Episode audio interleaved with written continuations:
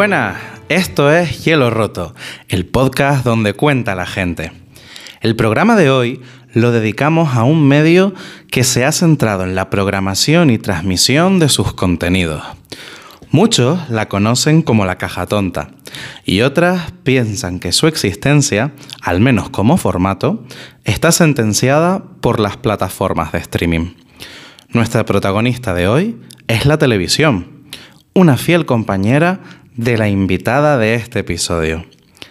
Reportajes, presentaciones, la adrenalina de las conexiones en directo y la responsabilidad de comunicar las historias que se adueñan de la actualidad. Es hora de ponerse al día. Hoy rompemos el hielo con Wendy Fuentes. Frente a frente, la entrevista. Wendy Fuentes, bienvenida. Bien hallada. Gracias por la invitación. Un placer estar aquí. Y bueno, adelante, dispara. Hombre, lo primero que todo, preguntarte cómo estás. Pues mira, muy bien. Estoy en un momento pues bastante de bastante felicidad, tanto profesional como personalmente. Eh, sí es cierto que bueno, ya hemos dejado los carnavales detrás, ¿no? Que al final para muchos presentadores suele ser una época bastante complicada, convulsa, ¿no? Convulsa, de muchas presentaciones que te voy a contar. Entonces, bueno, mmm, bien, muy contenta. Contenta. Es que el bienestar también es una cosa que quiero tocar de vez en cuando en el podcast y me parece importante porque muchas veces acabamos hablando de proyectos, metas, cosas que hacemos y nos olvidamos de preguntarle hasta a nuestros amigos que cómo están. Pues sí, es una pregunta clave. Y fíjate, de hecho me atrevo a decir que justo cuando hemos pasado esta época de, carnavales, eh, justo atravesaba un cuadro complicado de estrés, de estrés bastante agudo. Y bueno, pues tuve mis ciertas complicaciones a la hora de desarrollar un programa en directo como es Ponte al Día. Y bueno, que no siempre estamos nosotros en nuestro nivel más óptimo, precisamente pues por la cantidad de carga laboral, pues por nuestro estado de ánimo, por el día a día, la conciliación. Entonces, bueno, ahora estoy bien, pero bueno, han sido, he pasado también días complicados precisamente de, de mucho estrés. Pasamos por bastantes baches, ¿no? Y sobre todo en, en periodos que requieren tanta demanda como lo que es un programa en directo, que ahora nos contarás un poquillo más sobre eso porque a mí es un tema que me interesa mucho. Eh, Wendy, mmm, mamá de Lucía, alma intuitiva y feminista. Así te presentas en tus redes sociales. Sí. ¿Por qué estos tres pilares? Cuéntame. Mira, el, 20, el 13 de octubre de 2021 eh, nace una nueva mujer que es madre. Y yo creo que eso es lo que define a Wendy Fuentes ahora mismo. Primero que nada, madre. Ya después, eh, mujer, presentadora, periodista, pareja, hija, hermana, lo que quieras. Pero sobre todo, madre antes que todo. Entonces, bueno, quería plasmarlo así. Intuitiva porque, mira, hasta día de hoy la intuición también me ha llevado a, estar donde estoy y con quien estoy. A día de hoy confío mucho en mi intuición y también quería plasmarlo. Y, además, que otra cosa puse por ahí? Y feminista, bueno, luchadora incansable en la medida de lo posible que los medios además me lo permiten. También me salió bastante esa, esa vena luchadora, me ha tocado vivir el cambio, afortunadamente, porque somos del 90, hemos vivido lo que se veía de antes, lo que se normalizó y lo que a día de, se, a día de hoy se está intentando cambiar, y quiero formar parte de ese cambio de una forma activa. Entonces, bueno, también quise reflejarlo, por lo menos yo desde mi punto de vista como presentadora, y visibilizar todo lo que favorezca a un mundo más igualitario, sin duda. Hombre, yo creo que son, tú, tú mismo lo has dicho, lo estábamos comentando antes de empezar con la entrevista, eh, la importancia del cambio generacional y de la visibilización, el estar presentes y el decir, vale, pues estas son también temas que me vertebran, ¿no? Temas que me que me atraviesan de alguna manera. El, el hecho de, de, que tú tengas esa acción tan eh, feminista, tan proactiva, tan quiero ser parte de ese cambio, ¿lo puedes compaginar bien con la parte de la maternidad? ¿O te supone algún tipo de reto? Al final, con la maternidad todo es un reto. Es decir, rara cosa no supone un reto cuando eres madre. Eh, y sobre todo...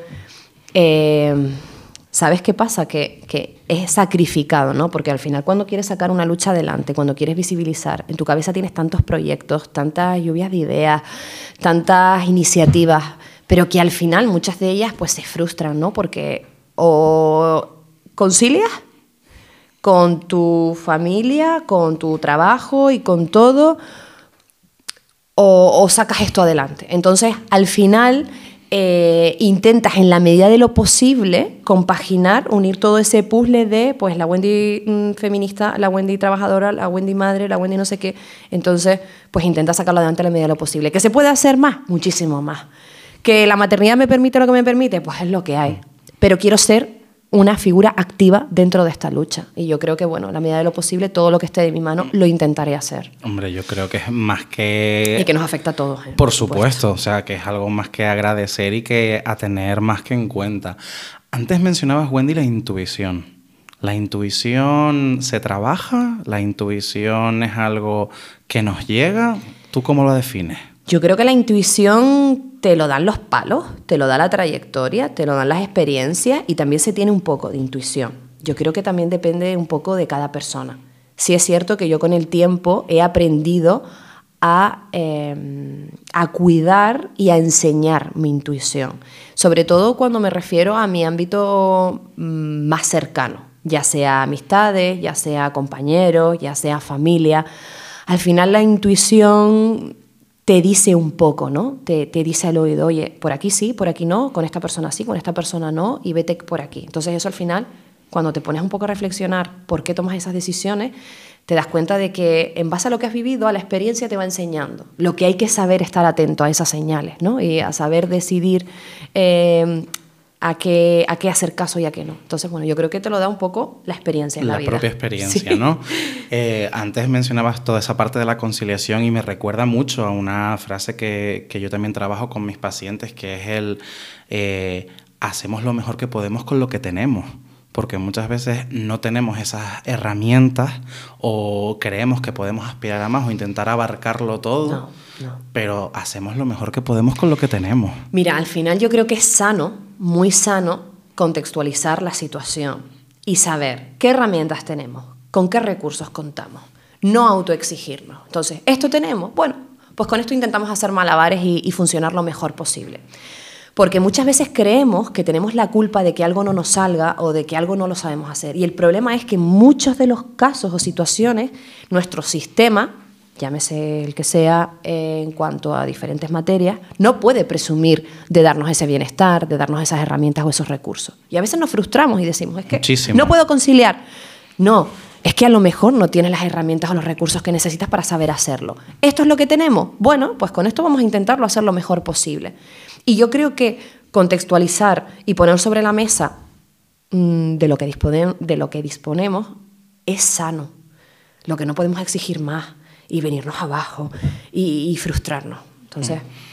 Hombre, yo, yo de verdad te, te, cojo el guante y además con mucha satisfacción por la importancia que tiene contextualizar. Es que para mí el contexto es una palabra y una variable clave dentro de, dentro de todo esto.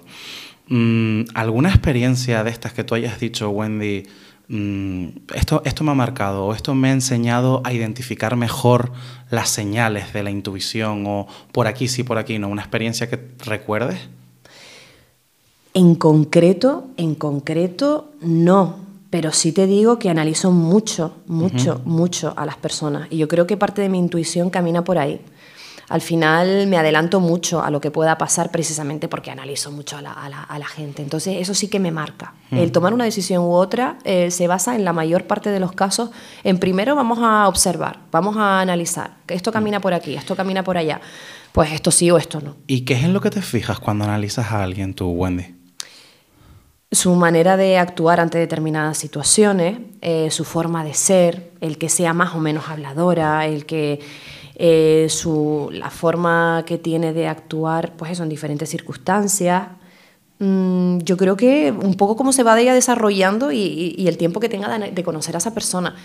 Pero fíjate que no me suelo equivocar, Pablo, Ah, de mira. verdad. No me suelo equivocar prácticamente con nada. Y, y cuando algo me dice, "Mm, yo creo que este va por aquí, oye, no me equivoco, ¿eh? Entonces eso me da la confianza de seguir dejándome llevar por mi intuición. Pero, vuelvo y te repito, analizar a las personas y, y ver un poco cómo actúan y tal es lo que al final pues me hace llegar a, a confiar en A en confiar.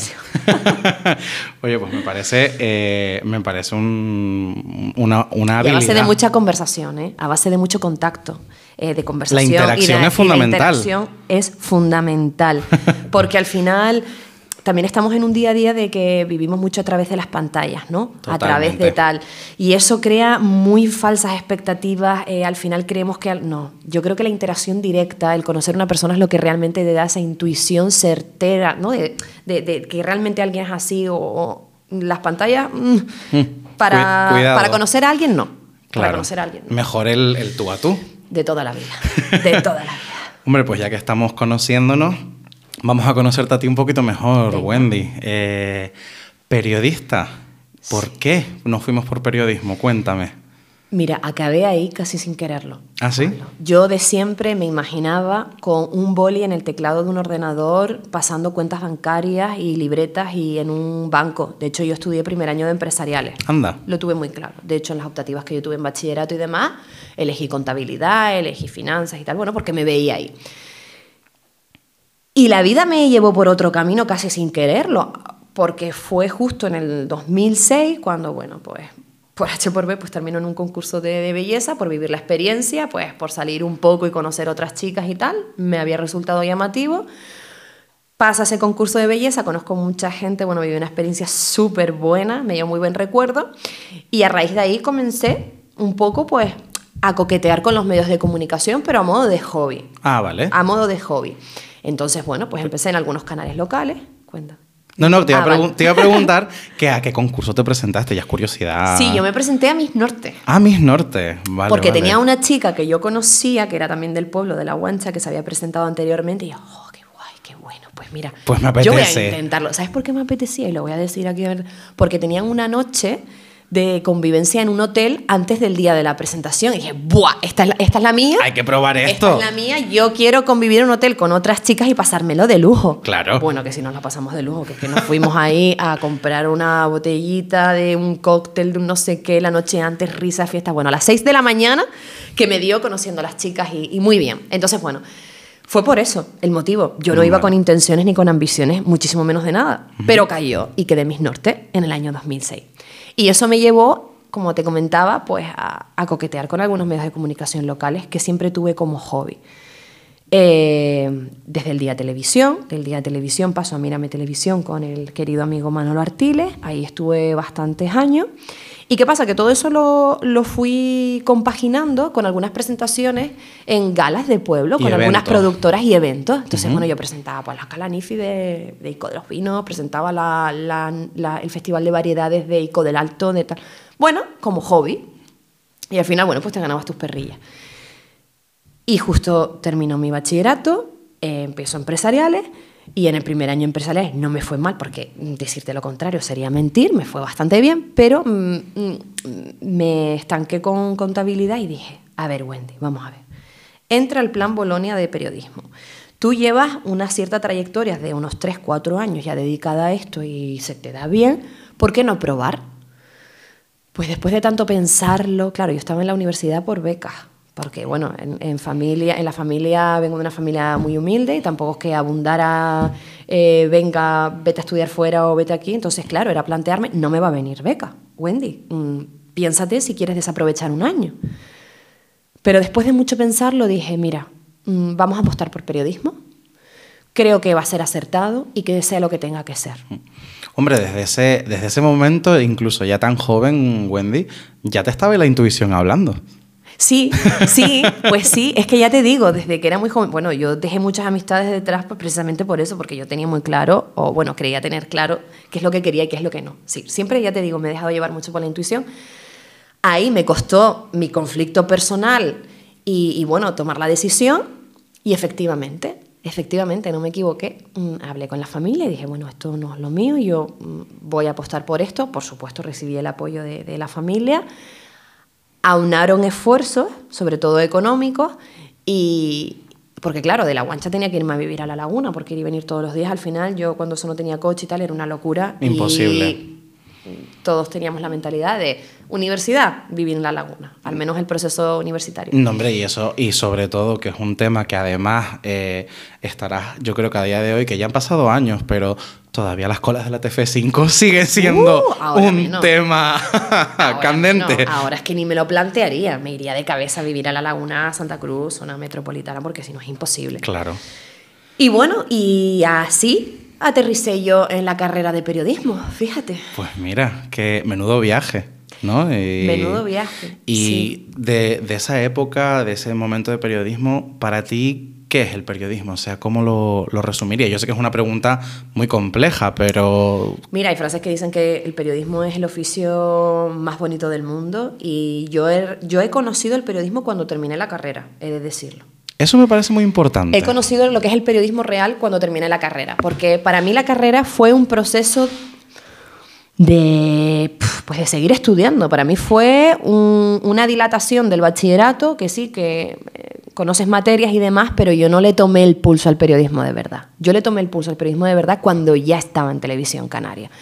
Y sobre todo vine a saber que era real, lo realmente importante del periodismo después, cuando te topas con familias que confían en ti para que tú te puedas hacer eco de sus problemas, de lo vulnerables que son, de que gracias a ti puedes conseguir ayuda, de que necesitan visibilizar su historia para que por favor les pongan asunto, para que no estén, por ponerte un ejemplo, eh, en las colas de la dependencia o viviendo en una chabola porque no tienen recursos o porque la asociación X pues no les hace caso o porque han mm, vivido bullying o por tantas historias complicadas a las que te enfrentas cuando eres periodista y cuando estás ahí en el terreno que eso en la universidad no te lo enseñan.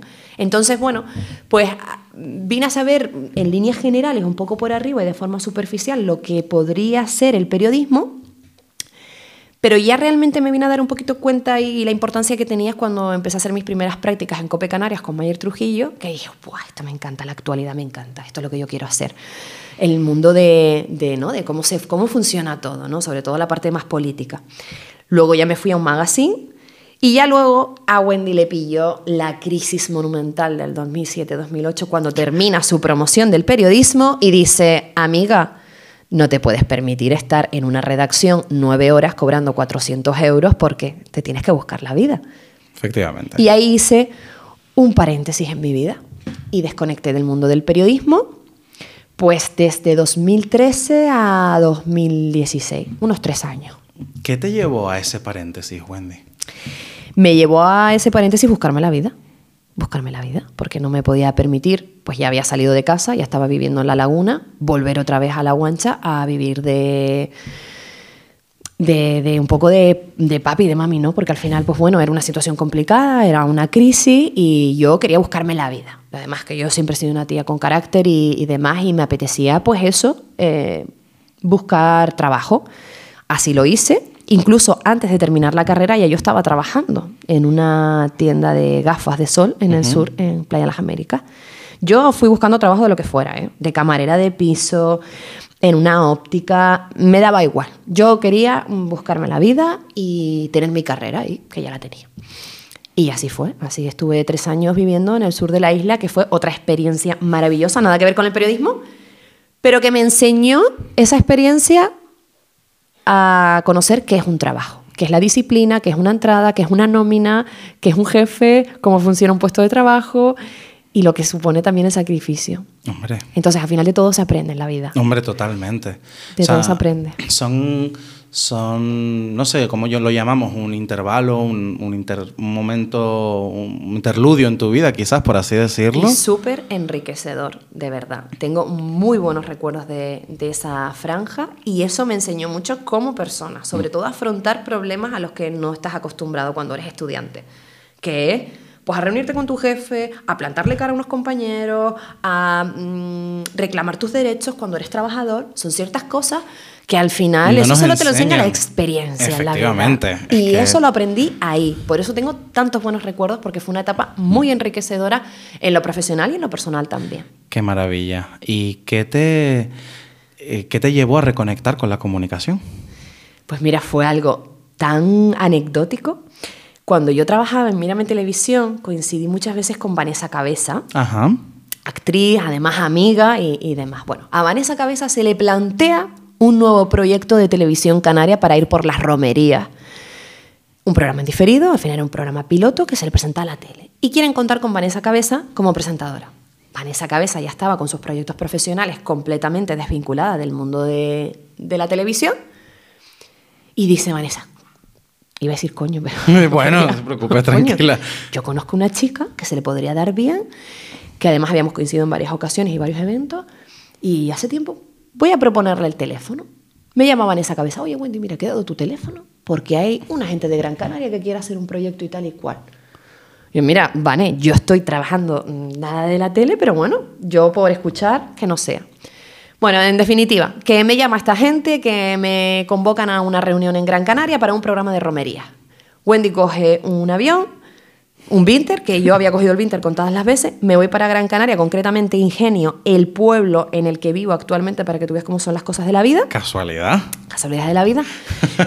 Y allí tengo una reunión y tal, bueno, un programa de romerías por las fiestas, tal, no sé qué, es grabado, solo te tendrías que venir una vez en semana. Y digo, bueno, lo puedo conciliar con el trabajo, puedo hacer malabares, lo comento, venga, vamos para adelante. Además, la mayor parte de lo, eso eran fin de semana, que yo descansaba los domingos.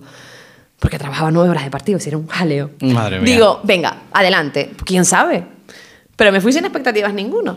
Entonces, pues ahí empieza mi primera incursión seria, ya continuada en Radio Televisión Canaria, en un programa de romerías en diferido y todo fue porque me salpica de Vanessa Cabeza, es decir, estaba para mí, amigo, estaba para mí. Y ahí terminé y ahí empecé.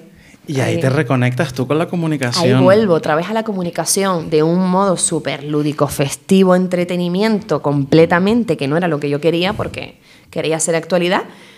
Pero bueno, mm, la verdad que me considero una tipa versátil y, y una chica pues bastante dicharachera, extrovertida y, y bueno, que puede tener cierta simpatía en pantalla y dije, bueno, pues el formato no me disgusta, vamos adelante. Y te permite jugar con él, claro. Y me permitía ser yo, me permitía pasármelo de lujo y jugar con el formato. Mm, dos programas me bastaron para, para, para gozarme el formato y hacer lo que quisiera con él. Sí, Mm. Me lo pasé muy, muy bien. Hombre, el programa, o sea, las conexiones eran indiferido, ¿no? No eran directo. Sí, no, eso se grababa el programa, se montaba el programa y, luego se, emitía. Claro, porque es que ahora quiero que hablemos un poquito de televisión. De televisión. Porque llega Televisión Canaria, llega tu incursión, pero hemos hablado de Mírame Televisión, hemos hablado del Día Televisión. Has estado vinculada también prácticamente de siempre al mundo de la televisión. Siempre, fíjate. Y mis prácticas eh, las decidí hacer en radio. No por nada, no por nada, sino porque, bueno, pues al final me gustaban los programas, eran las opciones que tenía y hice mis prácticas en radio, en televisión prácticamente no hice, pero bueno, las prácticas de la televisión ya las traía de casa, porque ya había empezado a hacer televisión antes de hacer la carrera.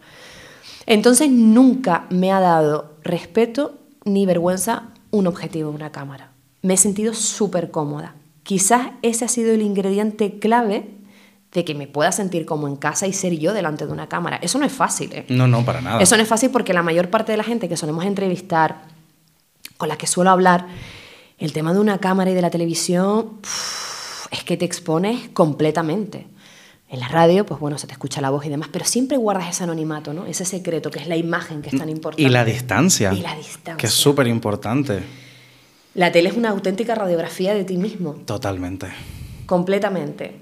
Desde tu forma de ser, tu forma de comunicar, tu forma de gesticular, tu forma de, de, afrontar determinadas noticias, porque al final la tele es un espejo de lo que estás haciendo. Entonces, nunca lo he visto con esos ojos y creo que la televisión es el medio más completo, más divertido, más kamikaze, por decirlo así. A ver si me explico. Más directo, el que más te puede aportar la información, porque lo tienes todo. Tienes la imagen, tienes el sonido, tienes la comunicación, tienes la información, lo tienes todo. Es que Es- entra- lo tienes todo. La televisión entra por todas las vías. Por todas las vías, claro. y al final te permite empatizar con la persona que te está contando eso.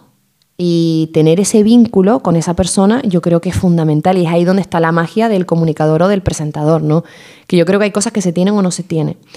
Y en televisión es importante eso. Para mí la televisión he terminado precisamente en este medio de comunicación y me apasiona y sigo descubriendo en cada programa la importancia que tiene pues contar las cosas en televisión. ¿Tú te consideras más comunicadora o más presentadora? Comunicadora. ¿Por qué? Comunicadora, porque al final cuando tú presentas, para mí el tema de presentar es dar paso a algo, ¿no? Tú estás presentando algo. Cuando tú comunicas algo, en esa comunicación pones parte de ti, Claro. pones parte de tu conocimiento, pones parte de tu voluntad, pones parte de tu, de tu empatía con las historias. Y yo creo que no es lo mismo contar que presentar. Y yo quiero contar y quiero comunicar.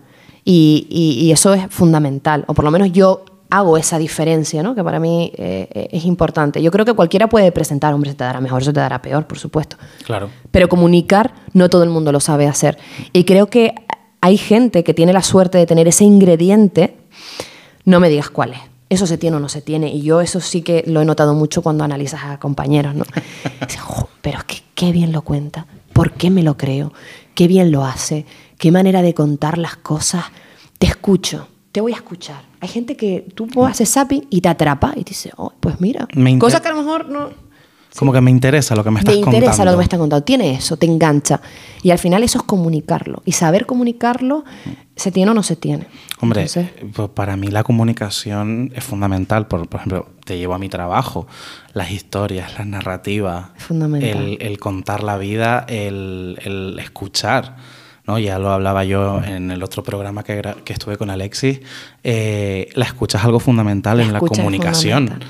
Pero no hay comunicación sin escucha. Una comunicación no es eh, la ideal o la, o la que se quisiera tener si no se escucha. Y la escucha te da mm, todo para poder llevar a cabo una buena comunicación, por supuesto. Y antes mencionabas que te quedabas enganchada ¿no? con algunas compañeras, algunos compañeros, que dices, mira, pero es que cómo lo cuenta, cómo... ¿En, Sí. en qué espejos te has mirado tú, Wendy? ¿O que has, tenido alguna persona, algún referente, algún modelo que hayas dicho, pues, es que me gusta cómo narra la historia? Mira, a lo mejor puede resultar muy raro. eh, siempre he tirado más de nacional, ¿vale? Yo soy muy consumidora de medios nacionales. Lo reconozco, pero bueno, no se me escapa nadie.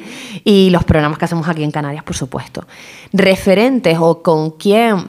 Mira, por ejemplo, hay un compañero de, de, de, de Radio Televisión Canaria. Bueno, hay varios, hay varios, ¿no? Pero me gusta mucho la narrativa de, de Roberto González, ¿no? Me gusta mucho la narrativa de, de Paco Luis. Eh, me gusta también, por ejemplo, Pedro Machín, eh, mi compañero, ¿no? Que siempre tiene esa cintura informativa, como muy. Yo creo que cada uno tiene su, su registro, ¿no? Pero en ese sentido, pues sí, me he fijado. De todos modos, te digo, tanto como referentes y demás, no. Ahora sí hay formas de comunicar que me gustan, me gustan mucho. Y, y bueno, te diría a ellos porque me gusta mucho su forma eso de, de- de comunicar.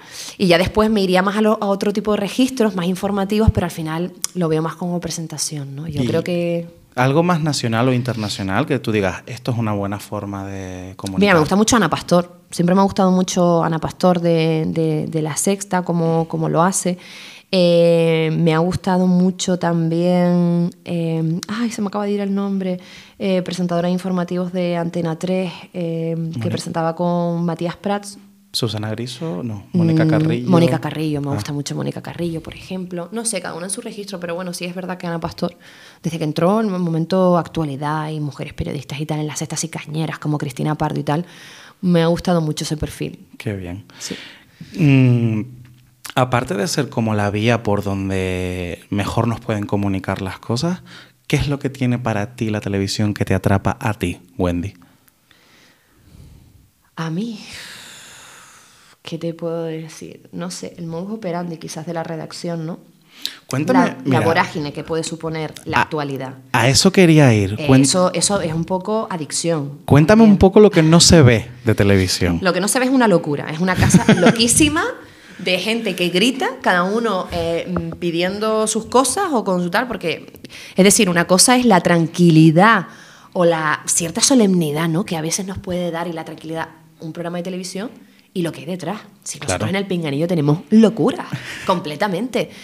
Como haya pues algún suceso, alguna última hora, alguna noticia que marque la actualidad de verdad, arde Troya en la redacción, en la redacción. Y quizás eso es lo que te gusta, ese tipo de programas locos, que tienes una última hora, que lanzamos imágenes arriba, que tienes que narrarlas y no tienes un guion delante, que súbeme las imágenes, dame la cámara 2, tenemos reportero aquí, equipo para allá. Eso yo creo que es lo más brutal de la televisión. Ese, ese, esa vorágine de información, de actualidad, de última hora, de no tener ni idea con lo que te vas a encontrar. Pero esa última hora y eso que tú estás enseñando, lo estás enseñando tú y tienes la responsabilidad de contarlo de la mejor forma. Te crea una presión, te crea una responsabilidad de esto es periodismo, esto es lo que yo quiero contar. Por ejemplo, bueno, en Ponta al Día mm, nos ha tocado, eh, nos tocó Hermín, nos tocó Hermín cuando aquellas imágenes de lluvias y tal, nos tocó el incendio también que hubo en el norte, porque bueno, el programa es relativamente joven todavía. Pero si es que nos ha tocado otro suceso y te escuchas la del control de realización, ¿no? Nos vamos a tal, tenemos al equipo preparado, entramos dentro, ese tipo de, de locuras nos gusta mucho. Claro, o sea, Pedro y tú están con un pinganillo Sí. al cual le están llegando la información y ustedes en cámara, cucos y coquetos, Totalmente. quietos, impávidos, o sea, Totalmente. no pueden demostrar la locura que tienen en los oídos. No, de todos modos, yo he pedido, por ejemplo, a mí que me mutee en control de realización. A mí, eh, la realizadora nos da indicaciones, nos pincha y nos dice, nos vamos a la cámara 4, eh, entramos en Video Wall con tal, indicaciones justas. Eso sí, al director lo tenemos continuamente en el pinganillo, Vale. dándonos indicaciones, oye, vamos por aquí, vamos para allá, esto. Y ellos en nos tienen a nosotros en preescucha, ¿vale? Entonces, sí es verdad que yo puedo estar diciendo, bueno, a continuación nos hacemos eh, eco de esta noticia que nos ha llegado de tal, y el director contándome otra pirula de otra historia y otra, ¿sabes? Y la gente no tiene por qué darse cuenta de eso. Entonces, Claro. al final yo creo que te acostumbras un poco. Pero esa locura de la que te hablaba, sobre todo de cuando tenemos información que nos acaba de llegar a la redacción, esas últimas horas, eso engancha. Hombre, eso es adrenalina, Eso Wendy. es adrenalina. Y al final terminamos todos con un subidón y dices. Estos son los programas que nos gustan. ¿Cómo mola tal? Entonces, yo creo que ahí es donde tenemos la vena nosotros de televisión y de periodismo. Hombre, yo creo que, que sí, además cuando yo también observo bastante, y es que es contarles que se te ilumina la cara. Me encanta, me O sea, pero también, mm, visto un poco desde el punto de vista eh, de la salud, ese, esa adrenalina hay que, hay que saber medirla porque te puede enganchar y al final acabas buscando como sensaciones y, y, bus- y riesgo y, y factores y cosas así que te acaban, no sé. te- Por suerte, por suerte, ese tipo de programas locos son muy puntuales. por lo general, pedimos que nos muteen el control de realización y procuramos llevar cierta calma en la mayor parte de los programas. Hay programas más locos y otros no tanto. Pero intentamos buscar un equilibrio, porque es que si no, termina el programa y nos da un plof, muchacho, de, de- Hombre. de estar arriba y después ya terminar y... No, intentamos que mm, en la mayor parte de los programas sean tranquilos. O equilibrados, al menos. Yo tenía una pregunta que para mí siempre me ha llamado mucho la atención, te lo, te lo comento como espectador en este caso, que es un directo. O sea, eh, en un directo tienes que estar preparada para cualquier cosa. ¿Cómo, ¿Cómo te enfrentas tú diariamente a un programa en directo? Mira, sinceramente no sabría cómo responderte. Yo creo que al final te haces un poco a esa tensión. Creo que al final te familiarizas con esa tensión a la que tienes que acudir diariamente porque es tu trabajo. Ya sabes a lo que te expones y al final pues mm, tiras millas. Tiras millas.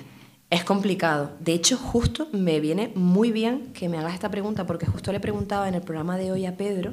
Estábamos a 10 segundos. De hecho, estaba la cuenta atrás en el control del realizador y yo me giré para Pedro y le dije, ¿todavía te pones nervioso antes de cada programa? Y me dice, sí. Le dije, vale. Estamos en sintonía, Estamos ¿no? en sintonía. Ese nervio es importante, esa tensión es importante. Claro. También te digo, esa tensión va eh, decreciendo conforme va evolucionando el programa. Claro. Pero cuando 3, 2, 1, entra y empieza la musiquita, es como uf, una tensión a la que al final te gusta, pero sabes a lo que te vas a enfrentar, ¿no? Y un directo no es fácil. para ningún periodista, ningún presentador, un directo es fácil. Eh, también te digo, a mí que me lo preguntas y esta, esta respuesta la he hecho yo en varias ocasiones y demás, donde hay un directo, quítame un diferido y un programa grabado. Yo soy de, una tía de directo. De hecho, me suele salir mejor los directos que las cosas grabadas. La espontaneidad es fundamental, fundamental. Y esa presión, porque hay presión, Pablo. Hombre, me imagino, claro. Hay presión, pero al final te acostumbras. Y eso te hace tener unas tablas y una capacidad de improvisación y de salir adelante y decir, mira, en peores plazas he toreado. Totalmente. Que al final te da una seguridad de decir, es un programa más, es en directo, sí, hay presión y hay demás, pero sabemos torearlo y para eso estamos aquí. Y al final yo creo que se lleva bien, pero no es fácil. Mm. No es fácil. No, hombre, yo creo que. Antes hablábamos de la adrenalina, de lo que es un control de realización, lo que es la redacción también la propia adrenalina del directo, tú también has hecho, eh, antes de estar como comunicador en Ponta al Día, también tú has hecho directos, tú has hecho conexiones en directo. Claro, es que fíjate una cosa, cuando yo aterricé, cuando ya, ya había pasado la parte de, de dependiendo de gafas y demás, y aterricé ya mm, de forma más continuada, como te comentaba en Televisión Canaria, bueno, yo hice un formato que se llamaba Directo a las 7, y yo pasé de ser una reportera presentadora de programas grabados a ponerme delante de seis cámaras, que ese para mí es el momento referente que tengo de, mira, si lo has hecho aquí, lo puedes hacer a partir de ahora. Siempre recuerdo ese momento. Estaba delante de siete cámaras, yo era presentadora de Directo a las 7, que fue mi primer programa como presentadora en televisión canaria. Yo sola con un prompter, yo no tenía ni idea de manejar ese prompter, había aprendido el sábado, pero tampoco lo tenía controlado. Y escuché esa cuenta atrás y justo tenía delante de mí al director de Radio Televisión Canaria, al director de producción, al director de, cadena. Sí. O sea, más presión todavía. yo decía, ahora mismo la gente en casa va a escuchar tutu, Se va a colar por el micro. Se va a colar por el micro porque se me echaba fuera. Se me echaba fuera. Yo decía, Wendy, ¿quién coño te habrá mandado a decir sí a este proyecto sin haber pasado por el reporterismo, que es lo que realmente te, lleva allí. Yo no, yo me había saltado, lo, pero no porque yo quisiera, sino porque así lo habían decidido. Se te dio así, claro. Se me dio así. Pues, pues al final, bueno, cuando ya terminó esa faceta, se me propone otro proyecto que era mucho más ambicioso, que ocupaba toda la franja de tarde de, de televisión canaria, fue allá por el 2016, en diciembre de 2016. Se me hizo enorme, se me hizo enorme. Y yo mm, recuerdo que era con el compañero Roberto Campos. Mm. Y yo digo, mira, yo he estudiado periodismo, yo ya sé lo que es presentar, sé lo que tal, yo necesito impregnarme, empaparme y saber lo que es hacer calle y entender a mis compañeros cuando yo les daba paso. Sí, porque al final, si tú quieres ser un profesional completo y saber de lo que estás hablando y saber lo que supone cada cosa, tienes que ser un indio.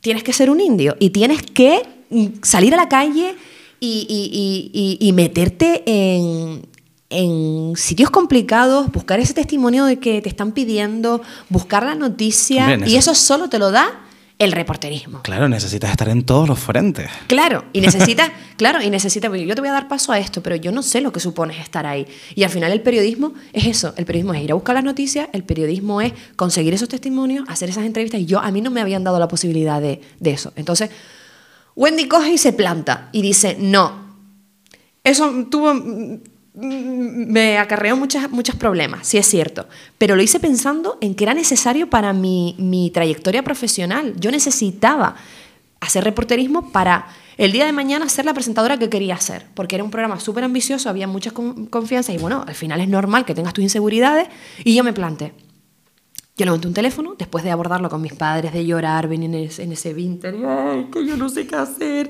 me veo incapaz de afrontar este proyecto y demás. Y bueno, tras mucho, otra vez, otra reflexión de dejar cosas atrás, salir de zona de confort y arrancar en otro, y tomar decisiones importantes, tras hablarlo con mis padres y demás, me planto. Quiero ser reporterismo. Sí a este proyecto, pero no quiero ser presentadora. Quiero ser redactora reportera. Y así lo decidí y creo que ha sido el paso más sensato, maduro y del que más orgulloso me siento, fíjate lo que te digo. Importante. Porque al final lo fácil es ¿no? que te pongan guapa, que, que, salgas ahí, que te pongan bien y ser la presentadora, ¿no? Con la campaña de, de, promoción que eso supone para tu persona y como tal. Claro. Yo ni lo pensé. Yo lo que no quería era estar ahí y no sentir que estaba a la altura, porque yo creía que para tener ese papel y tener ese, ese lugar tenías que haber pasado por otras cosas que a mí, por H o por B, pues no, no las había vivido. Entonces, plantarse también es importante. Yo creo que en la vida hay que ser sensato y hay que saber cuándo decir sí y cuándo decir no y saber decir no. A eso iba, justamente. El, no solamente el plantarte y el cambiar, porque ni siquiera cambias, como te decía antes, creo que es una forma distinta de abordar todos los frentes y, y que al final son fuentes, esos frentes que te nutren también. Y que hay que ser valiente, porque yo tenía, aparte de a todo el mundo en contra de, esa decisión. Es decir, fue muy valiente por mi parte porque yo prácticamente, eh, todo el mundo me decía que no, que, estaba loca, que cómo voy a decir que no, que qué tal. Tenía el apoyo y el respaldo de, del programa, de, bueno, pero bueno, al final las cosas se dieron así, tomé la decisión de cabezuda y, y creo que fue una decisión súper acertada y, y mira, y al final la vida me ha llevado a este programa en el que ahora sí ya considero que sé lo que hay ahí fuera, sé cómo hay que currarlo, sé lo que supone y, y ahora ya ves las cosas desde otro prisma. Hombre, y, y, es súper importante. Sobre todo, me parece muy valiente y muy de, de reconocimiento el poder de decir que no. O sea, el poder que tiene de decir, mira, no. ya te digo, cargado sus consecuencias, pero bueno. Hombre, pero al final todo tiene consecuencias. pero al final hemos salido, hemos salido ganando. Wendy, ¿recuerdas tu primer reportaje? Mi primer reportaje. En este proyecto nuevo, digo, cuando tú te lanzas al reporterismo, o no sé si tu primero o algún reportaje que te haya marcado, que hayas dicho, esto me ha enseñado a mí eh, lo que es ser reportera de calle y estar al pie de la noticia. Sí, sí, sí, claro que sí. Recuerdo uno, no fue de los primeros. Bueno, he tenido muchos, ¿eh? porque yo en el programa Fuera de Plano, que, que, que era copresentadora con Miguel Ángel Lasguani, eh, abordábamos actualidad y, y abordábamos temas que eran temones, vamos, que eran complicados. Y recuerdo uno, no, bueno, no voy a decir el nombre, pero sí era una, una mujer ¿Vale? que, que que bueno, pues que tenía serias dificultades, ¿no? Con, con problemas de drogadicción, de, de, vivir pues en una chabola prácticamente porque le toqué en la puerta de esa chabola y, y vivimos un momento súper difícil, vivimos un momento súper difícil porque ella nos narraba su historia y era una historia que tuve que pedir que pararan en varias ocasiones porque no podía continuar con la entrevista. Y ella Claro, eh, eh, ella en su caso, pues tú le estás ofreciendo un, hombro cómplice, amigo, confianza.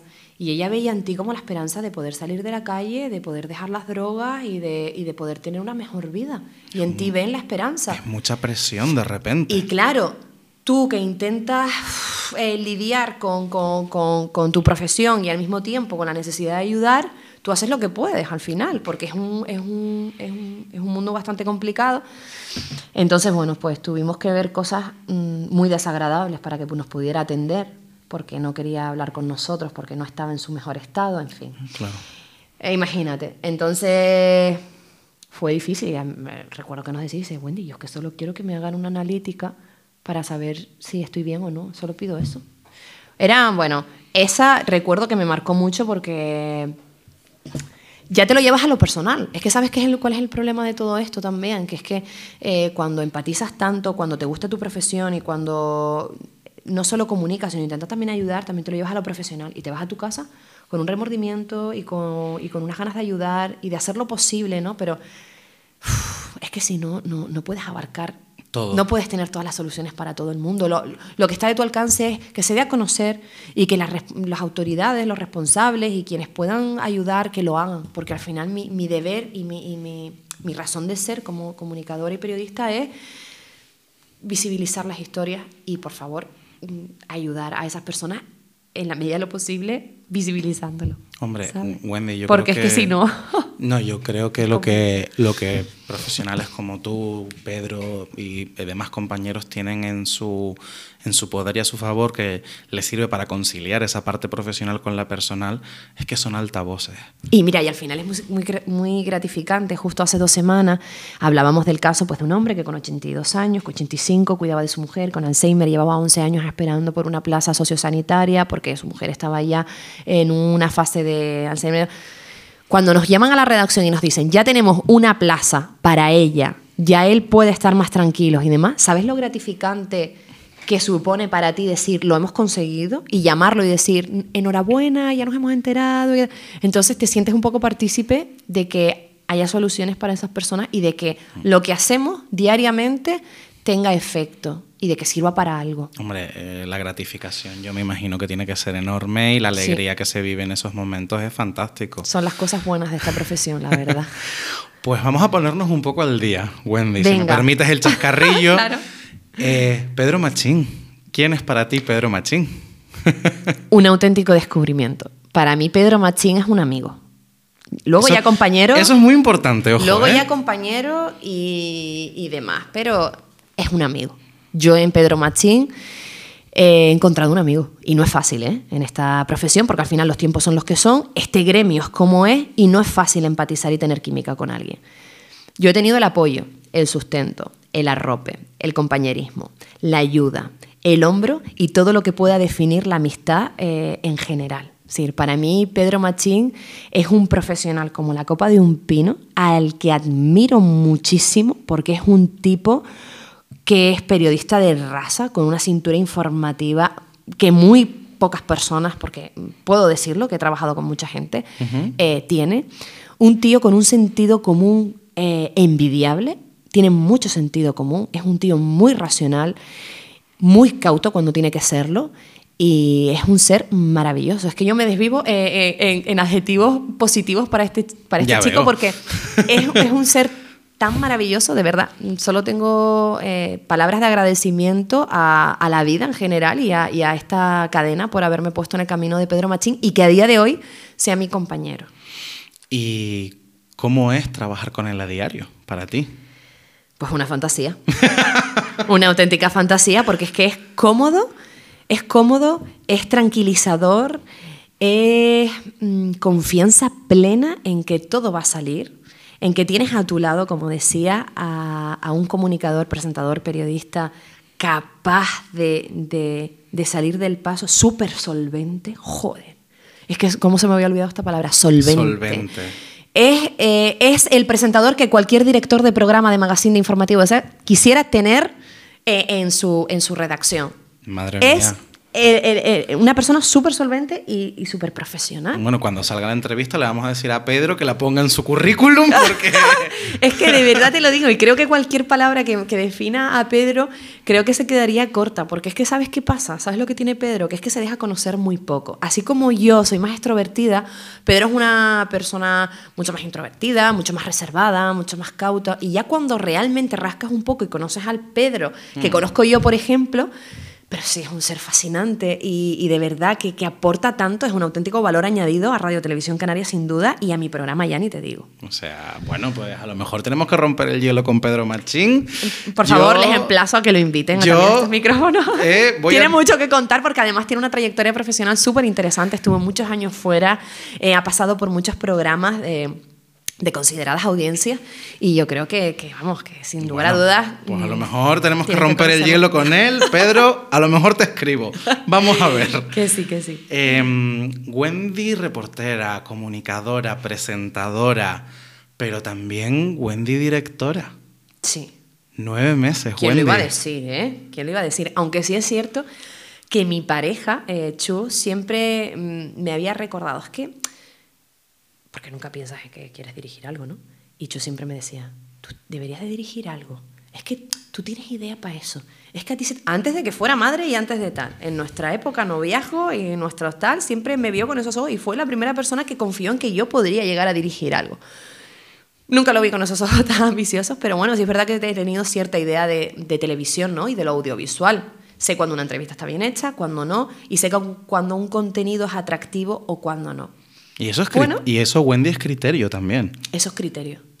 Tengo mucho criterio audiovisual y, mm. también confío ahí en mi instinto, ¿sabes? Entonces, bueno, no sé si después puede gustar o no, pero bueno, sí soy fiel a mi criterio porque considero que a mí personalmente me gusta como espectadora y ya como trabajadora del medio. Hombre, yo, por, si me permites, por poner un poco en contexto, Por si hay alguien que no lo sabe, que nos esté escuchando, cuando yo hablo de nueve meses, hablo de ese documental que salió en abril de 2022, el año pasado, en el que aquí Wendy Fuentes se convierte no, solo en directora y redactora, sino también en protagonista de su propio documental de su embarazo. Sí, y no era la idea, eh, no era la idea. Yo lo único que quería en un principio era plasmar todos los vaivenes, todas las vivencias y todas las situaciones que pasa una mujer embarazada, para tenerlas para el recuerdo. Y digo, pues cuando lo pasé mal, pues mira, ahí está el vídeo.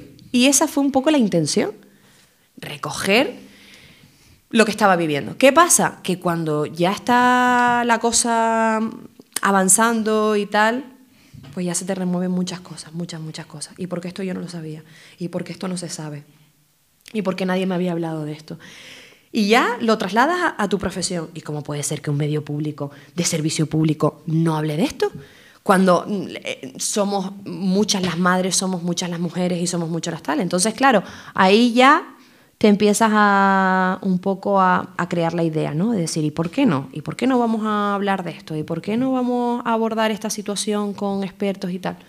Y así surge la idea. Me hablé con Chu, que es mi 50% en todo, y él tiene la parte técnica y yo la parte eh, contenido periodística. Y de hecho nos conocimos en un plato de televisión, porque él era técnico de sonido y yo era, bueno, la presentadora. Entonces, bueno, pues se lo propuse y, oye, ¿qué te parece si, si entre los dos tiramos esto para adelante? Que no sé si saldrá o no, pero bueno, nosotros lo montamos y a ver qué pasa. ¿Qué pasa? Que Chus también tiene muy buen criterio audiovisual Hombre. y tiene muy buena idea. Y yo tengo pues la otra parte y ahí ya entraban muchos más factores en juego, ya no solo la parte, pues eso, de, de, lo que tú controles de televisión y de audiovisual, sino ya entraba también un poco en cómo querías enfocar el documental. Hombre, tu idea es con el documental que sea como un recurso para padres primerizos y uh -huh. donde puedan ver reflejados sus realidades, sus temores, sus dudas.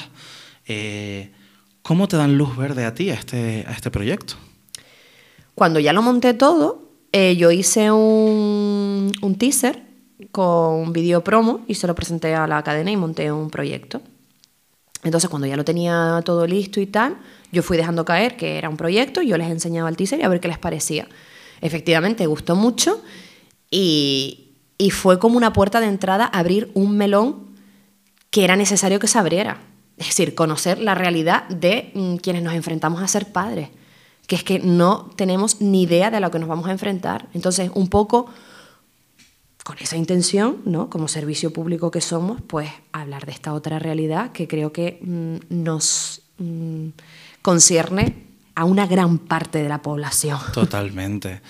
eh, visto el documental, que por cierto lo pueden encontrar en YouTube, en sí. el canal de Televisión Canaria, para de Radio Televisión Canaria, para los que no lo hayan visto, yo lo recomiendo porque Gracias. El, el montaje a mí me parece espectacular. Es muy en primera persona. O todo, sea, ¿eh? totalmente. Quiero, eh, que yo quería en todo momento que fuera lo más natural posible. Pues a mí, pues lo que lo he visto y me ha parecido fascinante, eh, te quería preguntar, tampoco para hacer mucho spoiler, para que la gente lo vea. Claro. Me parece muy interesante que introduzcas la figura de la matrona y de las dulas. Entonces, ¿cómo se te ocurrió esta idea de esa parte más reconocida y profesional y esa parte más de acompañamiento, sobre todo a nivel emocional y experiencial? Por, por, una sencilla razón. Es decir, las matronas al final tienen tanta carga de trabajo y están para lo que están que se olvidan de una parte fundamental, que es el acompañamiento, el asesoramiento y la parte más emocional de la mujer. es una carencia fundamental que no todas las matronas abarcan, aunque deberían, pero es que hay una cierta, una cierta no, es decir, estamos eh, bajo mínimos en matronas. Mejor no hablar de números porque entonces ya nos escandalizaríamos y demás. Entonces, ¿qué pasa? Que una mujer tiene tantas necesidades físicas eh, de seguimiento de embarazo como emocionales. Y esa parte emocional solo la entienden las, bueno, solo la entienden o solo eh, son llevadas a cabo por algunas personas que deciden ser doblas, ¿no? Y llevan a cabo ese acompañamiento, ese asesoramiento y la mayor parte de las mujeres en ese sentido nos hemos sentido abandonadas porque las matronas, las pobres ya nada más había y porque ese acompañamiento, ese asesoramiento es muy corto o es muy poco o no lo pueden abordar. Entonces, quise también poner en valor la importancia de las necesidades emocionales que tienen las mujeres que están embarazadas antes del parto y después del parto. Mm. Y las doulas pues tienen ese papel. Tienen ese papel. Es muy interesante, ¿no? Sobre todo yo me lo llevo a mi profesión, ¿no? La psicología, lo que es esa parte de acompañamiento, lo que es la psicología perinatal, que muchas veces está descono- es desconocida. eh, y de verdad que todo esto es un proceso en el que, eh, bueno, las personas que hayan dado a luz y que sepan lo que, de lo que estoy hablando lo comprenderán y empatizarán mucho mejor. Esa Es parte que, hormonal. o Mira, sea, eh, mira, una mujer durante el embarazo tiene cambios hormonales similares a una mujer que no ha estado embarazada durante 40 años. Ostras, todo eso en un par de meses, todo este cambio hormonal. Que si lloro, que si me enfado, que si río, que si tal. Hombre, normal. Si es que mm, tengo una fiesta hormonal que del carajo. Entonces, oye, esto hay que, que tratarlo, cuidarnos y, y sobre todo atendernos, ¿sabes? Porque a muchas mujeres nos pilla por completo de sopetón. y escucharnos. Y tiene una base científica, ¿vale? Que no es que nos dé por llorar porque me dé la gana por llorar. No, es que todo esto tiene una, fase, una, una base científica y desde el punto de vista cerebral también, que en nueve meses lo podrán ver. Eso es muy interesante. El- Hay dos momentos que a mí me llamaron mucho la atención del documental, que yo me- no me lo quiero llevar a tan- la parte tan técnica, sino la parte personal. ¿Cómo fue para ti? Hay dos momentos que a mí me llamaron la atención. Eh, la primera y la segunda vez, que creo que hay como X semanas de diferencia, que tú escuchas los latidos de Lucía. Eso fue, eso fue lo más grandioso del mundo. Eso fue algo que para cualquier mujer que quiera ser madre supone un antes y un después. Sí, mm, entender que estás creando una vida y que tienes una vida dentro de ti, puf, eso te cambia los esquemas completamente. Tus prioridades, mm, todo. Es decir, cuando escuchas los latidos, como he creado una vida, hemos creado una vida y yo la estoy gestando. Sí, ostras.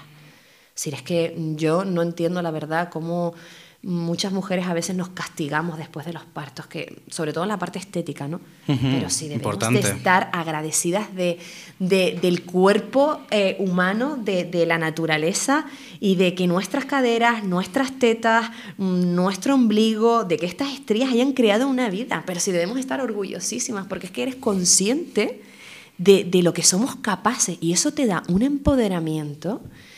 Pero vamos, mm, de verdad, empodera mucho. Muchísimo, bueno, y ya, ya- lo, lo has nombrado tú, eh, Jesús, Chus, tu pareja. Sí. Eh, ¿Cómo vivió él también este momento? Pues muy intensamente también, lo vivió muy intensamente. También quise yo que fuera partícipe de, de todo ese proceso conmigo de una forma directa, ¿no? Porque al final, bueno, pues el trabajo, el día a día, pero él lo ha vivido también como aprendiz, al igual que yo, de mira lo que pasa esto. Y después recuerdo que siempre me decía, pero es que, sobre todo cuando ya Lucía empezaba a dar sus patadas y aquella barriga para arriba, ya que decía, pero es que yo todavía lo veo y no doy crédito a cómo dentro de ti hay una personita de casi tres kilos que, que tiene vida, que tiene uñas, que tiene pelo, y al final vivirlo tan de cerca es lo que te hace ser consciente de cómo funciona la vida y de cómo es la naturaleza. Entonces, claro, lo ha vivido igual de intenso que yo. Hombre, me, puedo imaginar la, la emoción. Sobre todo hay un momento en el que se sorprenden mucho los dos cuando descubren que es una niña. Sí. Pero ¿sabes por qué fue eso? Porque pensaban que era un niño. Porque es que cuando fuimos a la prueba de los 12 meses, el tocólogo nos dice al 95% que va a ser un niño. Claro, yo que ya venía, yo no sé por qué ahí la intuición, fíjate, me falló. Ay, mira. Porque yo venía pensando que también iba a ser un niño, también me lo habían hecho un poco ver. Ya venía yo con mis ideas y tal. Niño, niño, niño, el tocólogo al 95% niño, niño, niño. Y después el, el movidón que me costó cuando decidí el nombre, porque es que, que no estaba en auto con el nombre, el nombre para arriba. Y a las 17 semanas, cuando estábamos además convencidísimos, bueno, yo recuerdo que lo íbamos a llamar Manuel. y yo le hablaba a la bar- a la barriga, ¿no? Yo, cuando me duchaba, yo, ay, Manuel, tal, no sé qué. Bueno, pues al final tú, obviamente, ya empiezas a interioriza. interiorizarlo y, y- y además hablas con, con el bebé, que es súper sano todo eso. Cuando a mí a las 17 semanas me dice mi ginecólogo de confianza, aquí te viene una niña. Bueno, a Chu se le iluminó la cara porque además él tenía como cierta preferencia porque fuera niña. Yo me quedé paradísima. Yo, ¿cómo? Yo, ¿cómo que va a ser una niña? Ya me, me- me cambiaron los esquemas, me cambió todo. Y yo, ¿pero qué dice? No estaba en mis planes esa noticia. Entonces sí, nos pilló por sorpresa. Eh, estuve una semana sin hablarle a la barriga porque fue todo como muy extraño, como, pero si iba a venir un niño. una niña". Y después al final el nombre sí que lo teníamos claro, que iba a ser Lucía. ¿Por qué? Porque lo tenían Lucía tan claro, me nombre, refiero. coincidíamos los dos y yo desde siempre me había gustado el nombre de Lucía. Me parecía un nombre sencillo, que transmitía luz, que transmitía mm, cosas bonitas, ¿no? Eh, Lucía es como luz, sí, algo, algo angelical, no sé, y siempre me había gustado el nombre, a Chus también, y lo tuvimos claro, Lucía. Bueno, pues maravilloso y, una experiencia, sobre todo una experiencia, eh, Wendy. Quería terminar con, con, un par de comentarios solo. El, es un hecho que a mí me, me llama mucho la atención cómo incluyen la parte de la salud mental dentro del documental. Entonces yo te quería preguntar, ¿cuál es el papel que juega la salud mental en tu vida a día de hoy? A día de hoy eh, me ha costado ponerla en valor y darle su lugar, porque sí es cierto que la salud mental hasta hace poco era aquel desconocido, ¿no? Aquel solo se atrevían a hablar de la salud mental unos par de valientes a los que mucha gente de lejos decíamos, esto es loco este, ¿no? Y cuando te das cuenta del proceso que, que, tiene la vida, ¿no? Y de, y de esos cambios, sobre todo cuando pasas de ser una joven a ser una adulta, trabajadora, madre, te das cuenta de los cambios que supone y de las prioridades y de cómo quieres enfocar tu vida. Y te das cuenta de la importancia que es el equilibrio emocional. El equilibrio emocional y tener buena salud mental. Y la salud mental solo se consigue a base de, de saber priorizar, de saber aceptar, entender, contextualizar y encauzar bien las cosas. Y eso no es fácil. Eso al final creo que no todo el mundo tiene esa capacidad de, de saber cuando tienes un puzzle que tiras hacia arriba y que empiezan a caer todas las piezas, no todo el mundo sabe hacer ese puzzle. ¿Y Mucha gente necesita ayuda. Y, para eso encajarla. ustedes. Y cómo encajarla. Entonces, para eso están eh, eh, ustedes, ¿no? los profesionales, en este sentido. Y yo creo que es fundamental porque detrás de una buena vivencia, un buen recuerdo, un buen bienestar, de todo, detrás de todo eso tiene que haber una buena salud mental. Porque al final es la base de cualquier buena decisión, de cualquier buen estado de salud, de estar bien en tu trabajo, de levantarte por las mañanas y decir, qué feliz estoy. Pues mira, estoy muy, muy contento de, esto que tengo. ¿Sabes lo que hago yo muchas veces? Eh, poner en valor, por ejemplo, las cosas que tengo y que he conseguido. Y yo creo que eso es fundamental, agradecer. El agradecimiento para mí es fundamental cuando hablamos de salud mental. Hombre, pues ya lo han oído, no lo digo yo, lo dice Wendy Fuentes. Gente, vayan, vayan al psicólogo, por favor, que es importante la salud mental. Eh, Wendy, próximos retos, nueve meses después, ¿qué, ¿qué nos cuentas? Pues mira, el próximo reto está ya más que cocinado, estoy empaquetándolo, estoy poniéndolo dentro de la cajita y poniéndolo en un lacito muy bonito porque si Dios mm, quiere y todo va bien, pues verá la luz. No tengo fecha, eh, me atrevo a decir abril, mayo, no lo sé. Pero cuando, cuando te enfrentas a los nueve meses después y ya empiezas a ser madre, esto no es un documental, esto requiere una serie completa. Yo voy por partes, Mm, voy con este próximo documental, nueve meses. Ya sabrán un poco más las fechas más adelante porque todavía no las tenemos claros, pero bueno, que ya está cocinado. Y ese es mi reto a corto plazo. Seguir mejorando como persona, creciendo, aprendiendo, intentando ser mejor cada día. Yo creo que ese es el reto que me pongo diariamente y el que más me importa. Ya lo demás vendrá solo. Pues muchísimas, muchísimas gracias, Wendy. O sea, para mí, de verdad, un honor haber contado contigo. Gracias por la generosidad, por la apertura que has tenido. Y nada, eh, tú has estado bien, has estado cómoda. Yo he estado comodísima. Y quiero agradecerte eh, eh, a ti también y a la, a la compañera el que me hayan ofrecido los micros para que la gente también conozca un poco más de mí, ¿no? Ya no solo esa faceta de, ah, me ponte al día, vamos a ver qué vamos a hablar hoy, sino que también conozca un poco más mi parte más personal y sobre todo pues mi visión de algunas cosas. Así que gracias a ustedes y he estado comodísima. Bueno, aquí me das micros dos horas más, estoy hablándote. pues vamos, pues nada, yo te lo agradezco. Ya lo de los micros lo hablaremos para otro momento. Pero muchas gracias, Wendy, por haber roto el hielo. A ti, gracias, encantada y bien hallada. Muchos éxitos para ti también.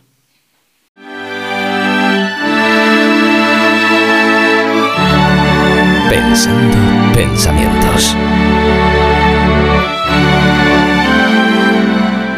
Quiero empezar con la idea de la conciliación, o al menos el intento por luchar por ella. Si hay algo que te inspira Wendy, es fuerza. Te transmite esas ganas de contar, de vivir, de perseguir tus metas y no te olvidas de la reivindicación que hay detrás de todo eso. Qué importante es saber decir que no y saber escucharte a ti mismo. Ella lo llama intuición. Otros dirán que sentido común, superstición o destino. Aunque sin esas dosis de esfuerzo y trabajo que hay detrás, se te hace mucho más complicado el distinguir qué señales escuchar entre tanto ruido. El testimonio de Wendy nos recuerda que a pesar de nuestra autonomía e individualidad, seguimos siendo interdependientes. Las redes de apoyo son un sustento inevitable para sobrevivir, especialmente cuando atraviesas una etapa vital como es la paternidad. Realmente llega a sobrecoger la pasión que emana de ella cuando la tienes frente a frente. Y pensando pensamientos, aquí la gente cuenta y yo cuento contigo.